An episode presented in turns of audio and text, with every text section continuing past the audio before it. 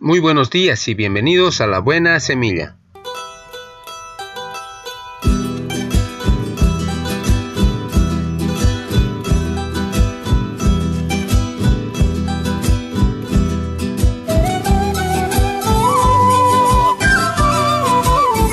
Hola, hola, ¿qué tal? ¿Cómo están? Les saludo con la paz de nuestro amado Señor Jesucristo. Un cordial saludo a toda mi amada iglesia, a todos mis hermanos en Cristo Jesús.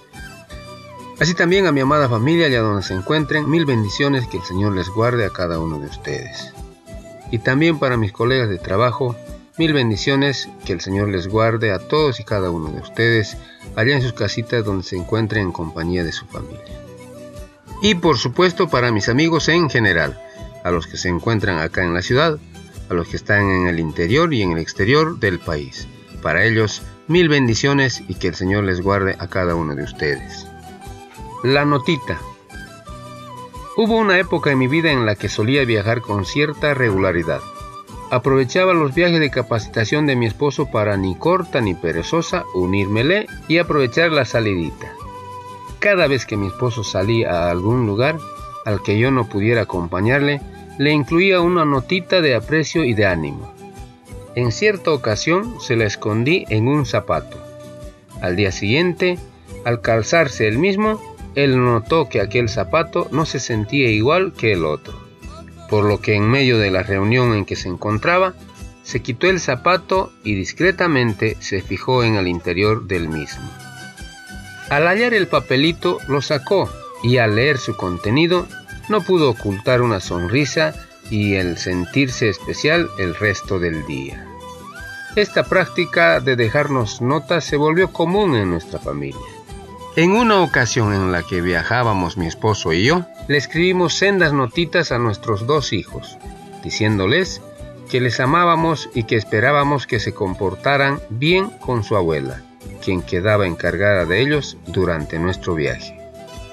La mañana que salimos de viaje, colocamos las notitas en sus mesitas de noche, junto a sus camas, mientras aún dormían.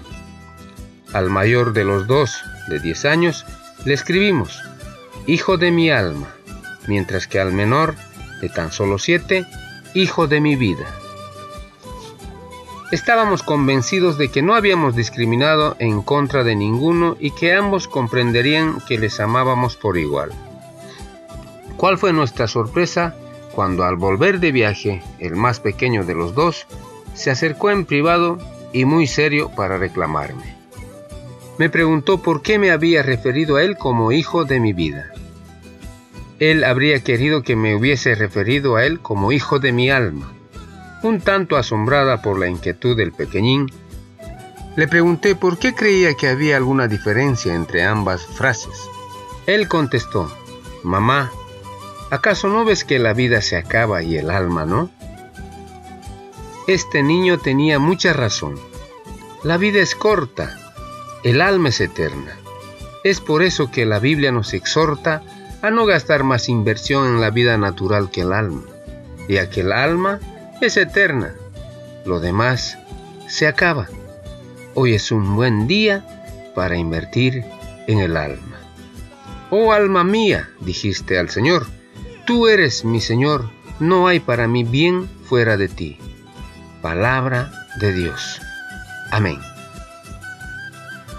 Muy bien, comenzamos con nuestra buena semilla.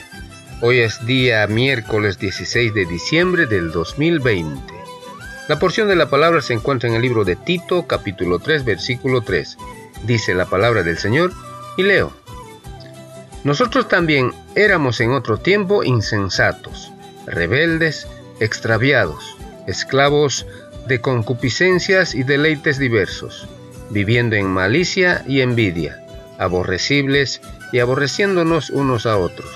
Tito 3, versículo 3.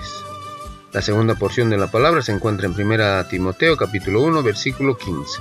Dice la palabra del Señor y leo. Cristo Jesús vino al mundo para salvar a los pecadores. 1 Timoteo 1, 15. Título de nuestra reflexión. Ese vacío infinito en lo profundo de mi corazón. Testimonio. Crecí en una familia feliz, pero atea. Siempre fui un niño travieso. Provocador rebelde. Cuando mi abuelo murió, yo todavía era un niño, pero súbitamente tomé conciencia de que la vida tenía un final y sentí mucho miedo. A mis 11 años, fui de vacaciones a un campamento cristiano. Allí descubrí personas diferentes a las demás, quienes me amaban a pesar de mis defectos. Ellas me hablaron de Jesús por primera vez. Me dijeron que Él me amaba y tenía el poder para liberarme del temor a la muerte. Varias veces volví a aquel campamento cristiano, pero cuando tenía 17 años decidí romper con todo eso. Pasaron muchos años marcados por la violencia, la decadencia e incluso la cárcel. Entonces me di cuenta de que mi vida era un fracaso por haber rechazado a Dios. Reconocí cuánto había herido a mis padres y a mis hermanos debido a mi conducta. Pero también acepté que fue por mí que Jesús dio su vida y soportó tantos sufrimientos. Luego, Dios me liberó de la droga y del tabaco. Empezó en mí una obra de transformación que aún continúa. Pedir perdón a mis padres y a mi hermana se volvió una necesidad. Y ellos me perdonaron, a mí que les había hecho tanto daño pude encontrar un trabajo, tener verdaderos amigos y casarme. Cuán grande es la bondad de Dios. Mi oración es que usted también pueda encontrar a Jesús, quien dio su vida por usted y por mí. Atentamente, Guillermo. Palabra de Dios. Muy bien, así terminamos hoy nuestra buena semilla. Nos vemos el día de mañana si Dios así lo permite. Hasta pronto.